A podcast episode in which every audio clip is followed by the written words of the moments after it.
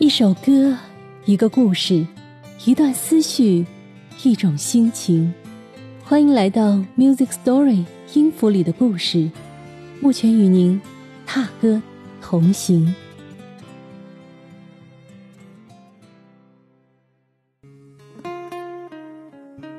你是否曾执意去见一个人，纵然相隔遥远？你是否为了这次相聚，连见面时的呼吸都曾反复练习？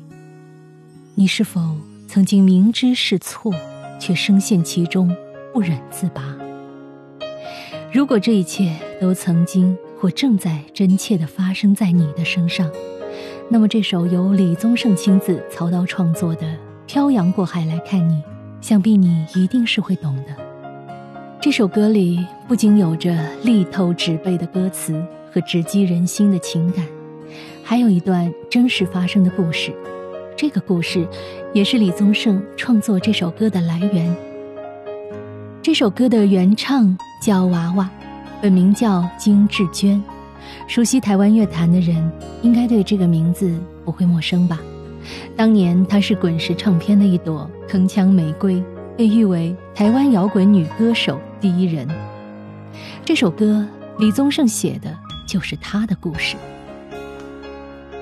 那年，娃娃认识了从北京来香港的舞者，因为他自己也学过舞蹈，惺惺相惜之下，两人坠入了爱河。但是后来，娃娃才知道，原来这个人是有妇之夫。后来。娃娃回忆当年的自己时，说了一番话。他说：“其实刚开始，他以为我是知道的，因为我们通过朋友介绍，他以为这个朋友告诉过我。其实我根本不知道。但那时候已经完全投入了，无法自拔，所以我最终就决定不顾一切的去爱。”当年两岸还没有通航，娃娃想见到自己心心念念的人，就必须去台北，飞到香港，再从香港飞到北京，风尘仆仆，甚是辛苦。但是爱在，动力也就在。制作专辑时，娃娃跟制作人李宗盛聊了五分钟自己的这段感情，隔两天再遇到李宗盛，词曲竟然就有了。那是一张沾满了油渍的连锁牛肉面店的餐巾纸，李宗盛在吃牛肉面的时候，把歌词记在了上面。为了这次相聚，我连见面时的呼吸都曾反复练习。这句歌词，真是一语道破了小女生独有的矜持和小心翼翼。录歌时。娃娃把录音棚铺成了一条河，他说：“李宗盛好像装了个监视器在我身边，一举一动他都非常了解，都写到了这首歌里。比如那句‘在漫天风沙里望着你远去’，当时北京就是漫天黄沙的场景。我开口唱到第二句的时候，就唱不下去。”之后就是用掉差不多半盒的面纸，然后整理好情绪，却发现声音已经变了，所以那天就浪费掉，只好回家。第二天再进录音棚，还是苦到没法录音。所以，漂洋过海来看你，是我所有歌里录的最辛苦的一首。这首歌问世半年后。娃娃还是亲手结束了这段恋情，在他身边还可以拿来纪念的，是一张从当年节目单上剪下的那位舞蹈教师并不清晰的黑白剧照。时光斑驳了当初奋不顾身的爱，一切无言。多年后，娃娃接受采访时，自嘲地说自己在那段时间做了两年的。八点档女主角。